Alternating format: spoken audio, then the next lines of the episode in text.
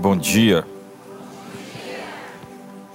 Hoje eu acordei eu pensei, onde é que eu estou, para onde eu estou indo? Que avião que eu vou pegar hoje? Jesus, eu estou numa jornada de viagens de cidade em cidade. Cheguei essa noite em casa quase 11 da noite. O pessoal fez uma aposta de que eu não ia pregar hoje cedo aqui. E perderam.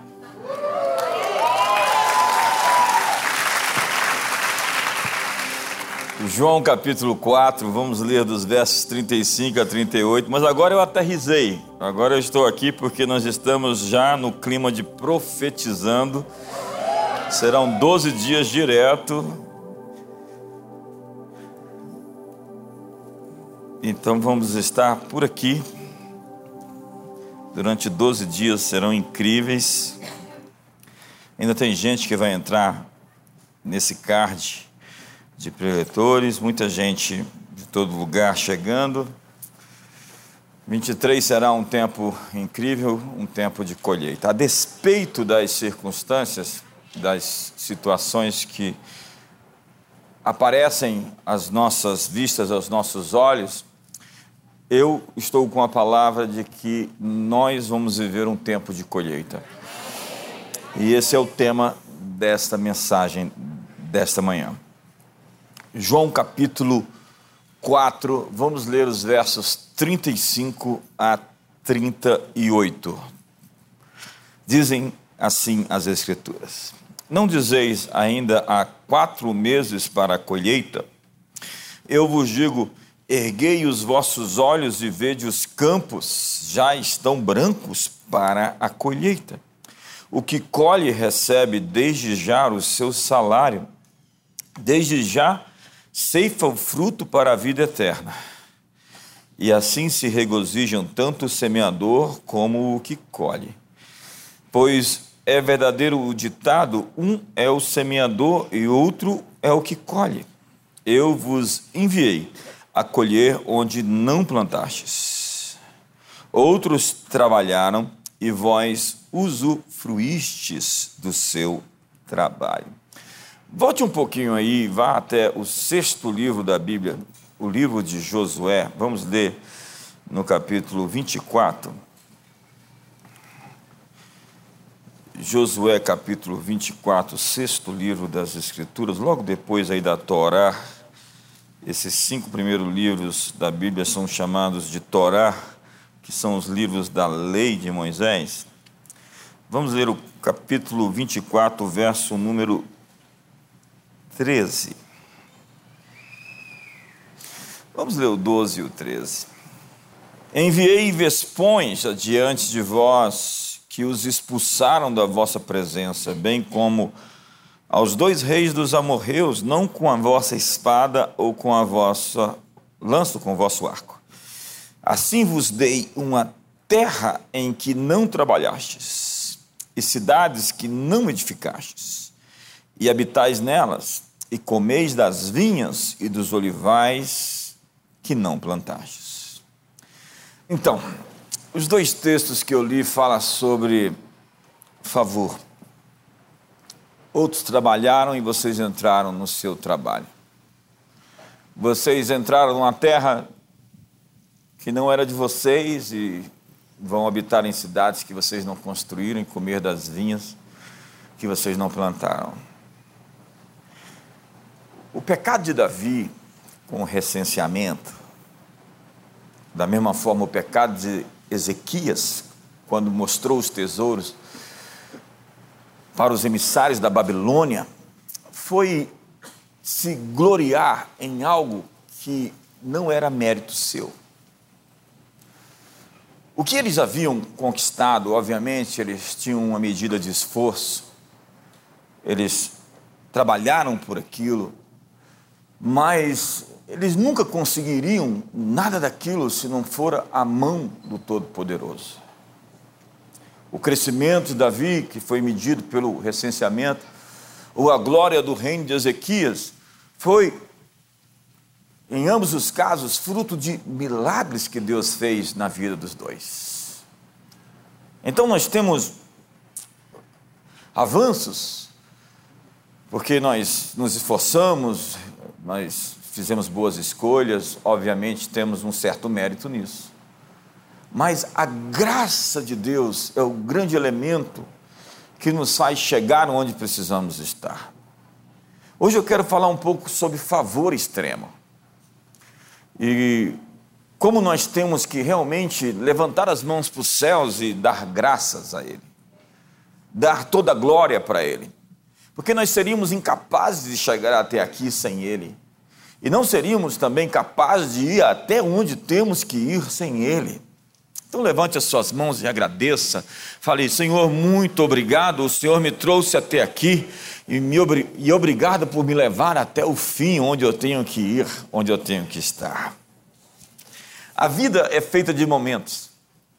Não há uma vida perfeita. Há sim momentos perfeitos.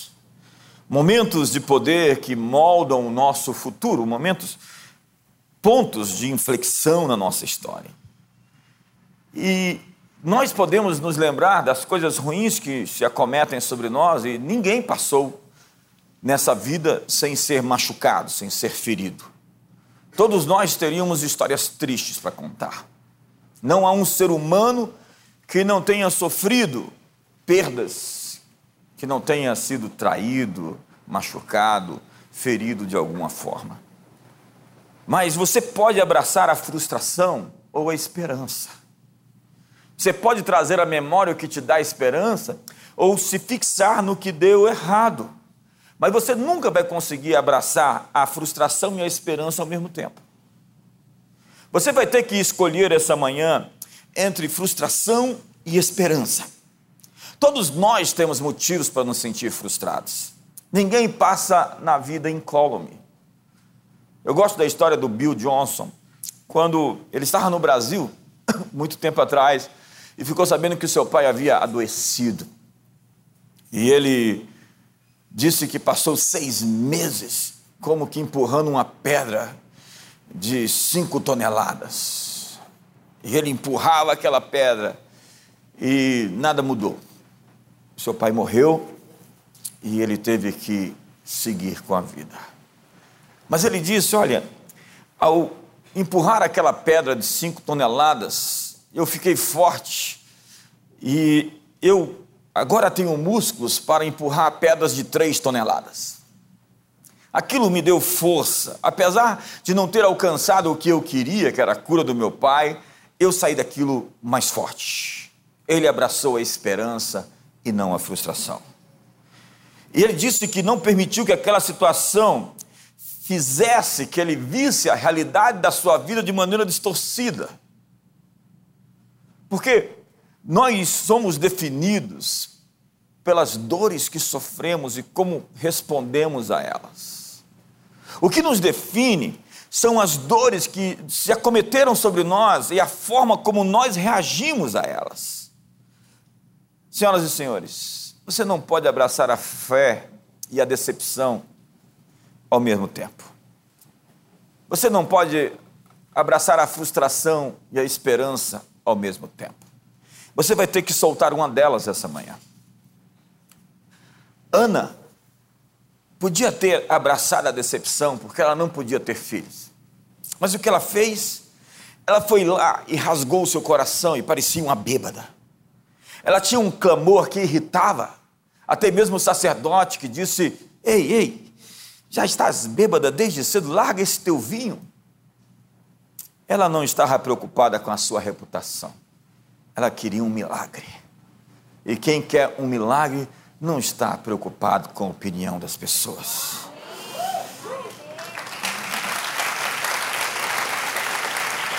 Você sabe, ela gerou Samuel e depois outros filhos depois dele. Se você basear sua vida em um acontecimento trágico, toda a sua vida vai ser enviesada, você vai ser regido pelo foco de uma decepção, de uma frustração, e isso vai azedar. Eu conheço profetas feridos e eles são muito maus. Eles são perigosos. Em um determinado momento eles ficaram contaminados e estão contaminando os outros.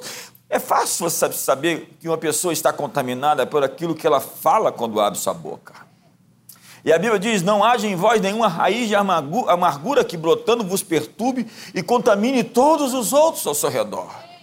Há pessoas que abrem a boca e a atmosfera fecha. Jesus tinha um traidor no seu time. E aquilo não fez Jesus desviar do seu foco. Ele contava com aquilo, fazia parte ter alguém no seu grupo que iria traí-lo. Traições fazem parte da vida e nós temos que ajustar as expectativas. Hoje à noite eu vou falar sobre expectativas. As pessoas querem, nos Estados Unidos, voltar aos anos 50, porque eram os anos dourados, mas os dados dos anos 50 são inferiores em todas as métricas com relação aos dados de hoje para o americano comum. Então, por que, que eles querem voltar aos anos dourados dos anos 50? Porque eles querem voltar a ser felizes com o pouco, com o pequeno, com o mínimo, com o básico, com papai e mamãe. As coisas que nos fazem felizes são gratuitas. E quando nós temos uma grande, imensa expectativa, quando nós somos controlados pelas descargas de dopamina incessantes em nossa alma, com redes sociais, com jogos, com prazer, com sexo, com pornografia, nós vamos ficar infelizes, apesar de ter tudo o que precisamos, na verdade, além do que precisamos. Stephen Hawking o astrofísico, ele ficou doente de uma doença autoimune e depois disse a uma jornalista que perguntou por que ele parecia tão feliz, mesmo doente em uma cadeira, sem poder se mover. A sua resposta à jornalista foi: depois dos 21 anos, eu diminuí minhas expectativas a zero. O que viesse depois disso seria um bônus. É importante acrescentar a gratidão como o elemento fundamental que nos faz felizes, satisfeitos, realizados. Como disse Sam Ashore, do jeito Harvard de ser feliz, seja feliz agora. Não espere nada acontecer para ser feliz. Você pode ser feliz hoje com o que você tem. Você já tem o bastante.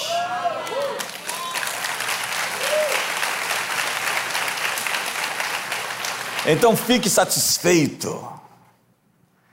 Dê um sorriso para o futuro. Diga: sou grato pelo oxigênio.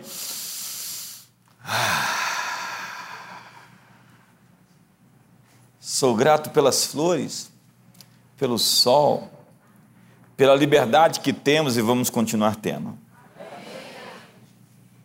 Seja, portanto, guiado pelo seu propósito. Tudo que acontece foi enviado por Deus ou será usado por Deus. Seja guiado pela convicção da sua bondade. Eu não entendo as coisas, mas eu sei que vai haver um ajuste, um acerto, porque eu não sou um órfão caminhando nesse mundo por forças fortuitas, casuais. Eu vivo um plano, um desígnio, e ao me alinhar Diz as Escrituras: reconhece o Senhor em todos os teus caminhos, e Ele endireitará as suas veredas. O trabalho de Deus é corrigir os meus caminhos, o meu trabalho é olhar para Ele e dizer: e agora? Como fazer? Eu sei que o Senhor está nisso. Onde o Senhor está nisso? Eu preciso reconhecer Deus no meio da tempestade. Quando eu consigo vê-lo no meio do problema, eu tenho a solução para todas as minhas crises. Sabe, apesar das circunstâncias que nós estamos vivendo, existe uma colheita no próximo ponto, na próxima fotografia do seu horizonte. Seja guiado, então, pela ideia de um Deus bom. Porque há pessoas que macularam o seu coração porque acreditam que Deus não é tão bom, porque não aconteceu da forma como ele gostaria de determinada circunstância. Isso enviesou o seu coração por um caminho, como Paulo diz, um sentimento perverso de incredulidade. Paulo diz: não tenha um sentimento perverso de incredulidade. É quando as coisas não saíram como queríamos e nós decidimos amargamente descrer. Como se nós pudéssemos punir a divindade porque ele não fez como nós gostaríamos. Então a gente fica como uma criança que não ganhou um doce, batendo o pé, fazendo bico, embirrado. Olha, eu já tentei lutar contra Deus, não deu certo. Eu já tentei fazer cara feia para ele, olha, não funciona. Não é assim que a divindade, o Criador, opera. Sem fé é impossível agradar a Deus, porque é necessário que aqueles que se aproximam dele tenham fé que ele existe e é galardoador daqueles que o buscam. Deus recompensa aqueles que acreditam, a despeito das circunstâncias, diz o profeta: por-me-ei na fortaleza, na torre de vigia, de lá não sairei até que eu tenha uma resposta. A minha opção não é desviar, deixar de ir para a igreja, a minha opção não é ficar de cara feia e ficar contra Deus, como muitos assim o fizeram na história. O próprio Charles Darwin tem essa história, né? Não, não, não. A minha opção é morrer crendo. Como Abraão creu que Deus vivifica os mortos, ressuscita os mortos e chama as coisas que não existem como se já existissem. É o apóstolo Paulo quem diz aos Gálatas: no devido tempo, nós colheremos se não houvermos desfalecido. Põe a mão no ombro do seu irmão e fala: se você não desfalecer, você vai colher. Põe a mão no ombro do outro irmão do outro lado e diga: se você não desistir, a colheita vai chegar. Porque cada semente tem uma data de vencimento. E muitas das nossas sementes que foram plantadas no passado têm o seu tempo de colheita ali na frente. Olha para o irmão e diga: ali na frente. Então dê um sorriso para ele e fala assim: ali na frente. Ali na frente você pode ter o casamento que você sempre desejou. Com a pessoa real com quem você se casou ou ainda não casou. Ali na frente você pode ter as respostas aos anseios e perguntas que você tem cultivado durante toda a vida. Ali na frente. Paulo disse: se você não desmaiar, é o significado do termo hebraico, que transmite a frustração de quem quer, mas não deveria jogar a toalha. O atraso não é realmente um atraso, é uma situação do tempo devido, o tempo certo. Mas tem um problema: muitos querem antecipar a bênção ilegitimamente. No Salmo 106, no verso 15, a Bíblia diz que Deus deu a eles o que eles pediram, mas lhes fez desfinhar a sua alma desfinhar a sua alma. Os filhos de Israel saíram do Egito, mas ainda não estavam na terra prometida. E o apóstolo Paulo disse lá em 1 Coríntios capítulo 10 que aquela jornada era altamente instrutiva para todos nós até hoje, porque ela falava acerca de todos os problemas que nós podemos ter no caminho. Era um mapa para chegar na terra prometida. A jornada espiritual deles envolve todas as fases e tentações que nós podemos passar na vida. E cada vitória ou fracasso deles é uma lição importante na nossa caminhada hoje. Todos os dispositivos que o inimigo poderia usar para impedir o povo de entrar na terra prometida foram empregados contra os hebreus em seu êxodo. E eles se repetem hoje. Você já assistiu o filme ou leu o livro do John Bunyan, O Peregrino? A vida é feita de jornadas, como Abraão saiu da sua terra e foi caminhar, deixando altares para que Isaac e depois Jacó pudessem conhecer os seus caminhos. A jornada dos hebreus teve 42 estações que foram lugares onde eles pararam, e cada um daqueles acampamentos apresentava uma lição que eles tinham que aprender para a próxima fase. E quando eles não aprendiam uma lição, eles tinham que voltar àquela fase. Como muitos de vocês perderam anos na faculdade ou na escola. Muitos não, alguns poucos. Quase ninguém. O salmista diz: Ele lhes deu o que pediram mas a sua alma definhou. Sabe quando você recebe uma coisa que você insiste mais, mas que não era para você naquela hora? Era o pedido que Deus não queria responder. O pedido que ele não queria que eles fizessem. Os hebreus estavam cansados da comida, o maná, e eles queriam carne. E eles não somente pediram, eles murmuraram até doer os ouvidos. E Deus lhes enviou cordonizes em abundância, e eles comeram até o seu apetite ser saciado, mas o texto diz que a alma deles emagreceu.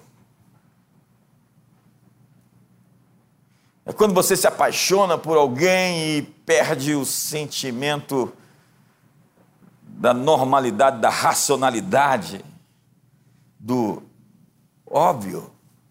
Todo mundo está vendo que você vai entrar numa furada, mas você disse, é ela que eu quero, como disse Sansão. Então você fica cego para todos os dados e informações que estão à sua disposição de que você está entrando numa furada, mas você diz, é isso que eu quero. E você jejuma 21 dias. E mesmo assim é assim que você quer. E de tanto querer algo, Deus lhe dá. E há muitos crentes desviados por conta das codornas, da carne, do dinheiro e oportunidades pessoais, que têm o seu tempo certo de acontecer. Pessoas que ficam tão presas ao seu sucesso que esquecem a razão da sua prosperidade, esquecem porque foram colocados estrategicamente ali ficam saciados nos apetites da carne e emagrecem a sua alma, defiando, minguando na fé. O objetivo de Deus é lhe abençoar, para lhe avançar no reino de Deus. E você não está construindo um negócio somente, você está administrando um aumento para o avanço do reino. Então não troque a vida abundante por uma abundância de celeiro e vazio na alma. Sabe, eu conheço muita gente próspera, na verdade, próspera não rica, que não quer dizer próspera. Algumas das pessoas mais infelizes que eu conheço têm muito dinheiro, mas só tem dinheiro. A magreza da alma significa que a capacidade de aproveitar a vida foi diminuída. Como diz o texto, puseste no meu coração mais alegria do que a deles no tempo em que se lhes multiplicam o trigo e o vinho. Deus tinha uma mudança de dieta em mente, mas ele planejava dar a eles a terra em que eles foram chamados a ocupar no lugar da sua alta vocação. E eles anteciparam a promessa de modo indigno. O que nós chamamos de atraso, Deus chama de processo. O processo é a preparação para se tornar confiável, para possuir o que lhe foi prometido. Um ladrão toma aquilo que não é seu. Ele quer ter o que você tem sem pagar o preço que você pagou. E o maior teste de Davi não foi matar Golias, mas enfrentar seus hormônios. Enquanto você não for capaz de liderar a si mesmo, você não está pronto para liderar absolutamente ninguém. E se você não pode se manter solteiro de maneira casta, pense que também você não poderia viver casado e ser fiel à pessoa com quem você casou.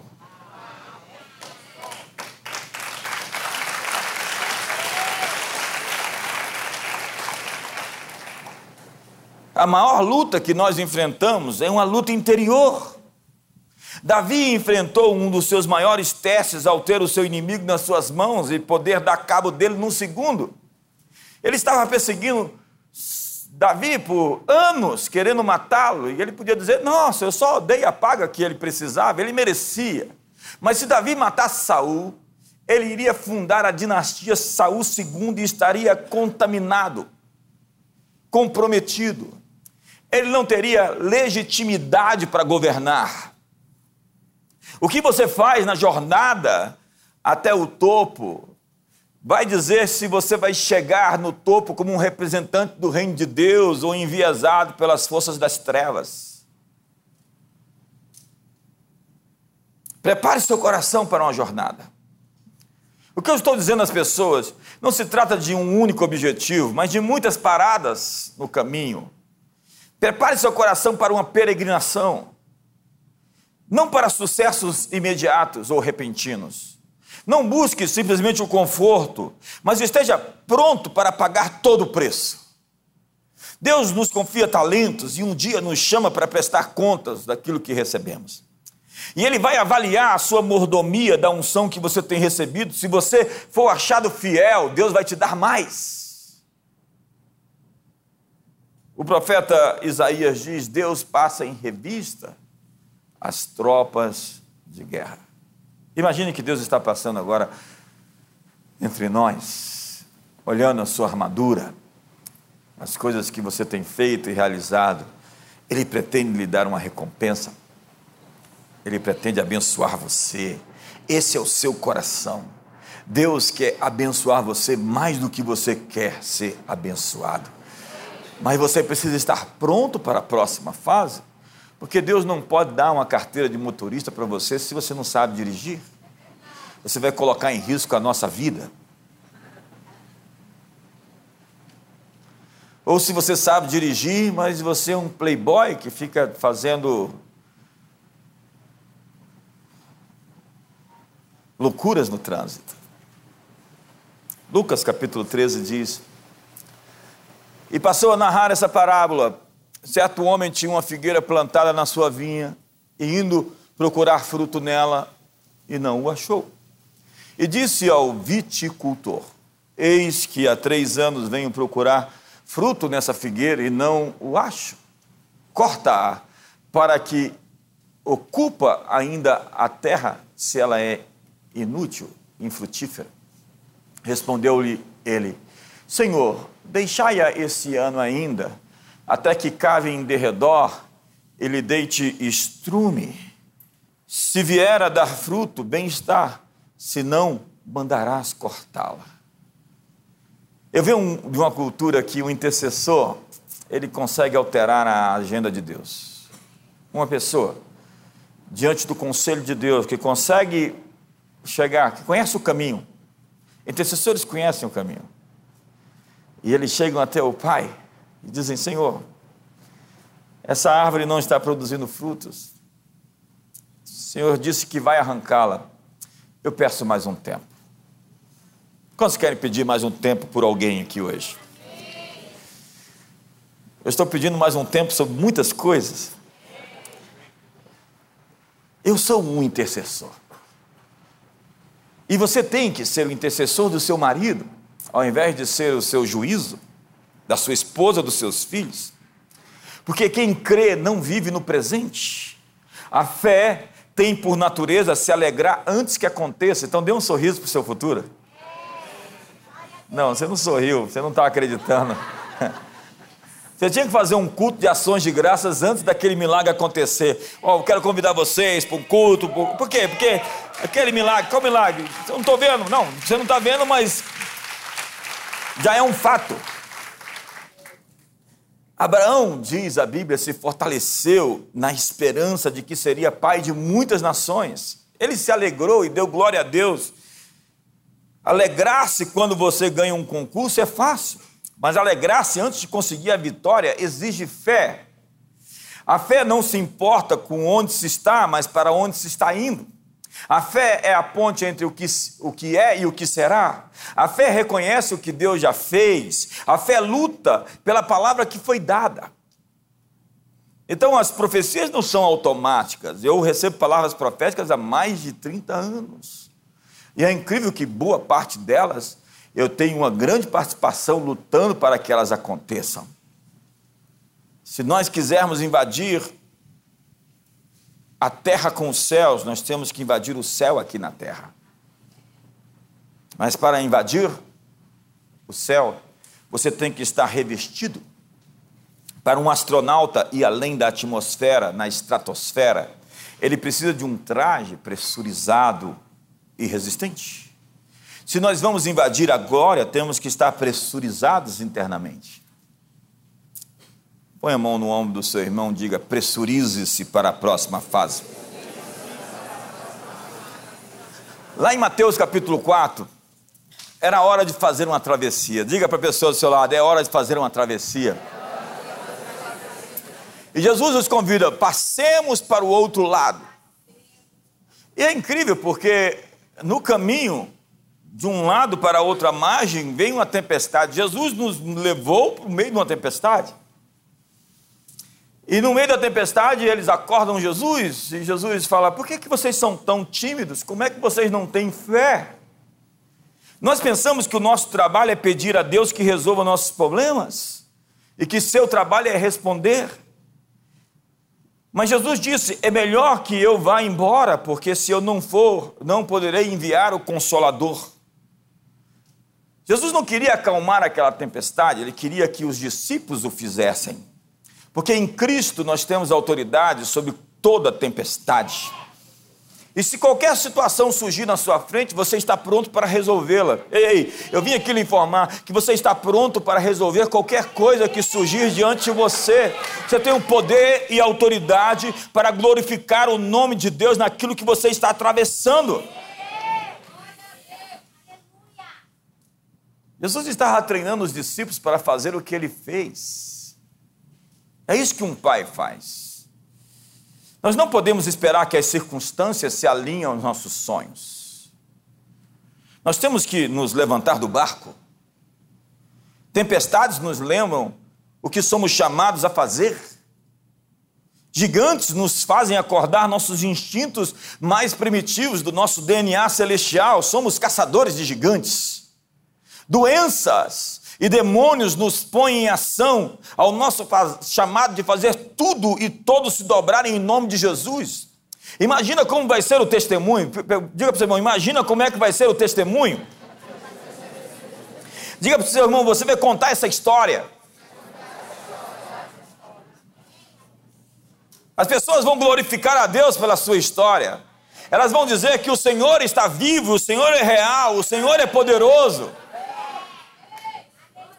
Então, chegando àquele destino, um homem possesso de demônios aparece, o Gadareno. E é incrível porque Jesus expulsa os espíritos daquele homem e ele se torna um missionário. Um missionário. O Gadareno transformou a realidade das Decápolis. Gadara nunca mais foi a mesma cidade depois da sua libertação. Brasília nunca mais vai ser a mesma depois da sua libertação.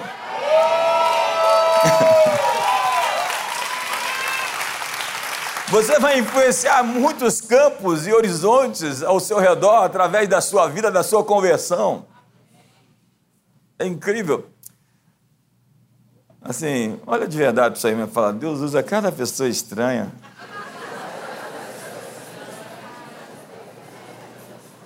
É incrível que Deus trouxe um avivamento para aquela cidade através do Gadareno, logo depois que ele foi liberto. Não passou nem pela escola de ministros. Então, em Samaria, tem uma mulher com um histórico pervertido. Tu teve cinco maridos e o que você tem agora não é seu. E é aquela mulher que Deus vai chamar para promover o avivamento em Samaria preparando o que aconteceria em Atos capítulo 8 com Filipe e depois com João e Pedro. É incrível o tipo de gente. Olha para o seu irmão do outro lado e fala: Deus usa cada pessoa estranha. Nós estamos sendo preparados para carregar um peso maior da glória de Deus nesse tempo. A nossa leve e momentânea tribulação traz sobre nós um eterno peso de glória acima de toda comparação. Senhoras e senhores, o choro pode durar uma noite, mas vai amanhecer. A alegria vem pela manhã, diz a Bíblia. Nós só estamos recebendo relances, lampejos, sinais pálidos da presença de Deus esses dias. Estamos sendo treinados para viver a realidade do céu aqui e agora. Estamos sendo capacitados para revelar a glória de Deus ao mundo. Porque a ardente expectativa da criação aguarda a revelação dos filhos de Deus. A revelação dos filhos e filhas de Deus trará liberdade a toda a criação. E as respostas que a terra precisa estão postas em nós, filhos do nosso Pai Celestial. E Deus não somente perdoou os seus pecados, mas Ele lhe capacita a andar como Jesus andou na terra. Eu gosto do que diz o Bill Johnson. Sua velha natureza morreu de causas sobrenaturais. Nosso trabalho é fazer Jesus conhecido a todos, e a melhor forma de fazer isso é nos tornar mais parecidos com Cristo. Diz o apóstolo João: se dissermos que estamos nele, devemos andar como ele andou. O desejo de ser semelhante a ele deve ser a paixão que move a nossa vida. Jesus é o desejado das nações. As nações não o conhecem, mas o desejam. E quando nós nos tornamos semelhantes a Ele, tornamos-nos exatamente aquilo que o mundo anseia. O Espírito Santo não vem sobre nós como um único evento. Nós precisamos de um novo encontro divino. Nós precisamos de uma nova experiência com Deus. Existe um, um encontro marcado com você para essa nova estação. A Bíblia diz: Não vos embriagueis com vinho no qual há dissolução, mas enchei-vos do Espírito Santo. O reino de Deus vem pouco a pouco, de forma crescente e contínua. E à medida que nós nos mostramos fiéis no que nos foi dado, nós somos confiados à maior autoridade. Os discípulos esperavam o reino de Deus se manifestar imediatamente lá na Bíblia. Olha só o que diz o texto. Ouvindo eles isso, prosseguiu Jesus e contou uma parábola. Visto está ele perto de Jerusalém, e pensarem eles que o reino de Deus se havia de manifestar imediatamente. E diz Marcos, Jesus disse: Muitos de vocês não vão morrer até ver o reino de Deus se manifestar com poder. Eles não morreram sem ver o Espírito Santo ser derramado sobre eles, e eles viraram todo o mundo antigo de cabeça para cima. Aquele movimento do carpinteiro com seus doze discípulos tomou conta do mundo e chegou ao século 21 e estamos aqui por sua causa. Então, o reino de Deus vai se expandindo e nós somos mordomos do que nos foi confiado. Então, administre o que lhe foi dado e veja o que lhe será acrescentado. Todo chamado é para uma mordomia. O que você tem não é realmente seu. Pergunte para o coveiro.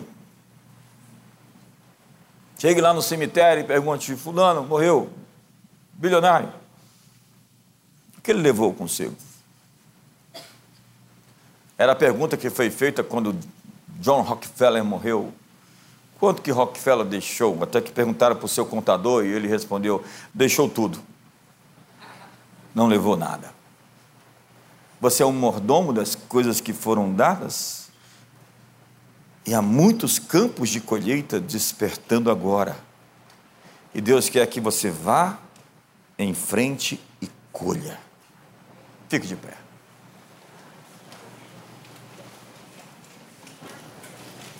Eu tinha outra mensagem para pregar, mas você está com fome. Diga comigo: tempos de colheita.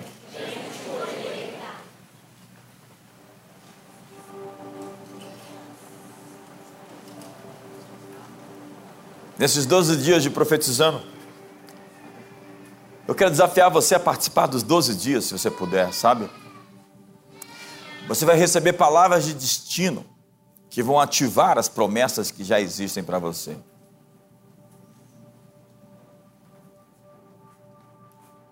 E Deus está te dando mais um ano. Mais um ano. Se você está sob júdice, sob juízo, Deus está te dando mais um ano. Deus está dando ao Brasil mais um ano.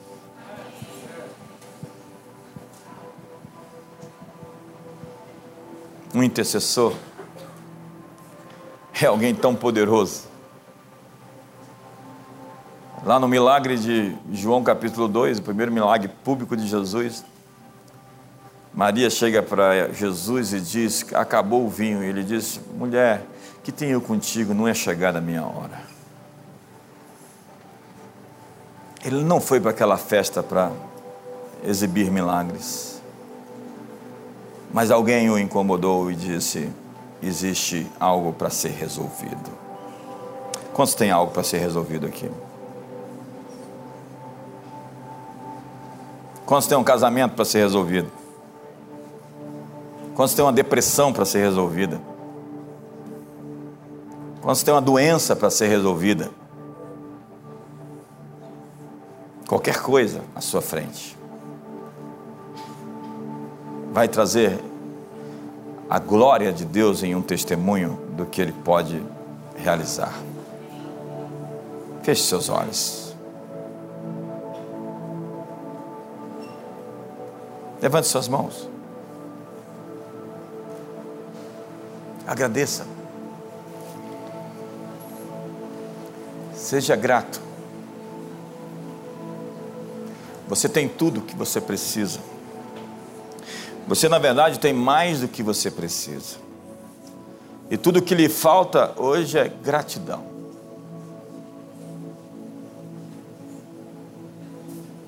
A gratidão é o elemento que muda a nossa visão. E quando você é realmente grato, você é um verdadeiro mordomo um bom gestor, um bom administrador. Como diz o salmista, o que eu darei ao Senhor em troca de todos os seus benefícios para comigo?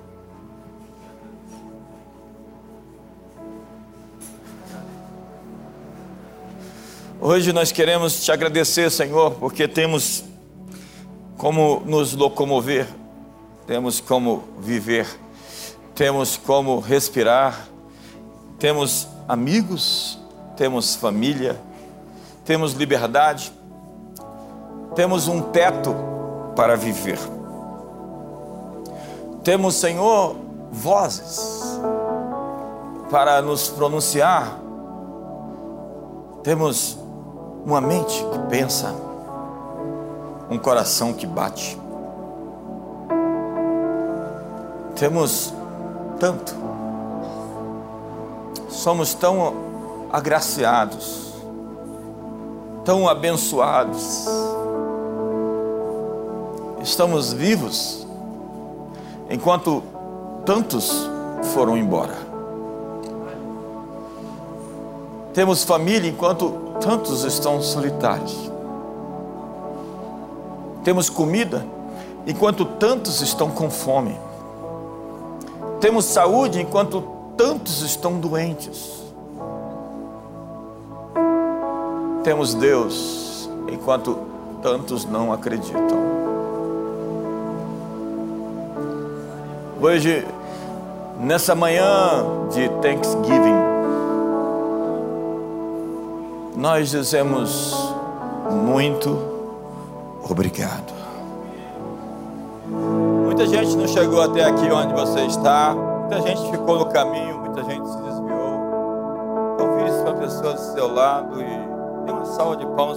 chegou até aqui. Parabéns! Você chegou até aqui e você vai até o fim. Quantos querem ser o intercessor da pessoa do seu lado? Dizer, Senhor, dá mais um tempo para o meu irmão. Dá mais um tempo para o meu irmão, para minha irmã. Eu quero desafiar você a fazer uma festa pela promessa que você não viu se materializar ainda. Faça uma festa convide os amigos e celebre o que você não viu acontecer, mas que está em curso de ocorrer, porque você está para viver um tempo de colheita. Outros trabalharam e vocês entraram no seu trabalho. Vocês entraram numa terra que vocês não construíram cidades, mas que vocês vão morar nelas. Vocês não plantaram vinhas, mas vocês vão colher delas. Então, simplesmente administre as suas expectativas. Você quer viver com dopamina, dopamina, alegria, uma, maneira de se saciar totalmente irreal. Não. Agradeça pelas minúsculas coisas que a vida oferece. Quando você pegar aquela, aquele copo de água hoje, dê graças a Ele. Quando você for almoçar hoje, olhe para aquele alimento e celebre como um banquete. Beije papai, beije mamãe, beije seus filhos. Agradeça porque você está vivo e porque você tem a chance de fazer desse mundo o melhor mundo e porque Deus está dando um novo tempo para você. Agradeça por 2022. Agradeça por 2022. Você chegou até o final do ano Agradeça por tudo que aconteceu e que cada situação se transforme em benefício. Que Deus pegue todas as coisas conjuntamente e faça cooperar para o teu bem. Que cada coisa ganhe um lugar especial, tornando-se favorável a você. Agradeça pelo favor extremo hoje pela graça abundante que está vindo vingar. Você está dizendo que faltam quatro meses. Eu digo, erga os seus olhos, porque os campos estão brancos. Eu vos enviei para colher o que não plantastes. Outros trabalharam e vocês usufruirão. Hoje, Essa semana foi o Thanksgiving nos Estados Unidos. Quando eles foram salvos por uma refeição trazida pelos índios, quando estavam famintos. Algo fora do seu cardápio, da sua dieta. Agradeça as vezes que você foi salvo. Você não sabe quantas vezes o inimigo quis te destruir. Você não sabe quantos laços foram quebrados quantos acidentes de morte foram evitados, quanto os anjos trabalharam a vida inteira para te trazer até esse ponto. E eu quero lhe informar que Ele vai te levar até o próximo ponto, e depois o outro ponto. E esse ponto será um ponto de inflexão para o alto, para cima, para a produtividade, para a realização. Eu sei que pensamentos tenho ao vosso respeito. Pensamentos de paz e não de mal, para lhe dar um futuro, lhe dar uma esperança. Aquiete seu coração, acalme-se, regozije-se, celebre, alegra-te. O Senhor tem feito boas coisas e continuará fazendo. Ele está cuidando de você. Ele cuidará dos seus filhos, mulher, da sua descendência. Cuidará dos seus negócios. Ele está pondo as mãos naquilo que você não pode pôr. Está fazendo o que você não pode fazer, entrando onde você não pode entrar.